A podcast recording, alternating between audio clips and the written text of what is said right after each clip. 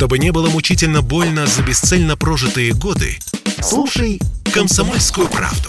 Я слушаю Радио КП и тебе рекомендую. Тест-драйв. Здравствуйте, с вами Кирилл Бревдо. Сегодня я бы хотел вновь помянуть добрым словом Рено Дастер, на котором езжу с конца апреля. За это время я намотал на одометр кроссовера почти 20 тысяч километров, так что впечатление у меня уже выше крыши. А сегодня мне бы хотелось затронуть тему зимней эксплуатации машины. Помнится, я уже упоминал о том, что у меня дизельная версия, а ведь многие полагают, что дизель не лучший выбор для зимы. Между тем, зима в этом году у нас выдалась что надо, и я было приготовился к сюрпризам. Сюрприз! Сюрприз!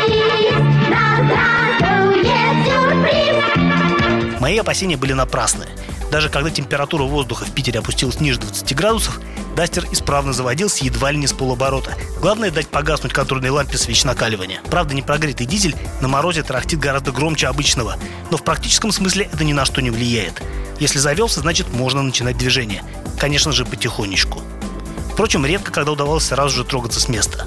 Даже если ночью не было снегопада, почти всегда лобовое стекло к утру покрывалось изморозью, которую нужно было соскабливать скребком. К сожалению, в отличие от бензиновых модификаций, дизельный Дастер не оснащается электрообогревом лобового стекла в принципе, и это очень досадно, если честно. Вот на других Дастерах можно заказать такой обогрев, и он невероятно удобен. Об этом я могу судить по Аркане, который уже два года состоит в семейном автопарке. А второй дизельный облом связан с тем, что на такие кроссоверы почему-то не ставят систему Renault Start, которая позволяет запустить мотор дистанционно, чтобы прогреть его заранее. На бензиновых дастерах, как и у Арканы, такая функция имеется, и зимой она оказывается действительно полезной. А спускаешься к дизельному кроссоверу по утру и нате вам.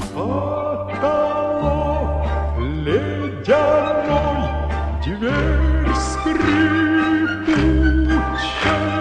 Впрочем, даже если успеваешь замерзнуть, отплясывая со щеткой вокруг машины, Дастер сумеет быстро согреть.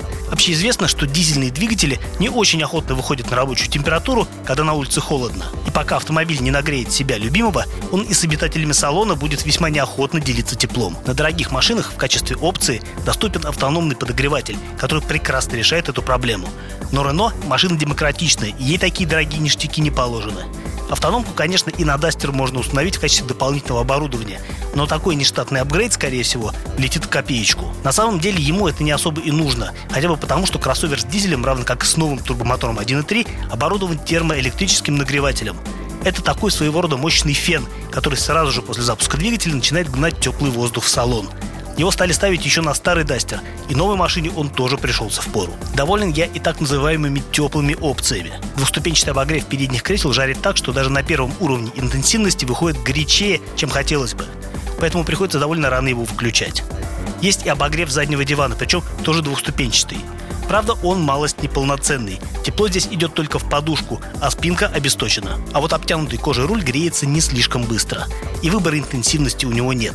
Зато он не перегревается. Можно весь день кататься с подогретой баранкой, не испытывая дискомфорта.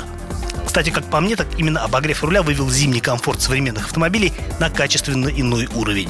Поистине великая вещь. В снегопад я начал экспериментировать с полным приводом. Как оказалось, с отключенной антипробуксовочной системой Дастер стартует бодрее, чем под присмотром электроники.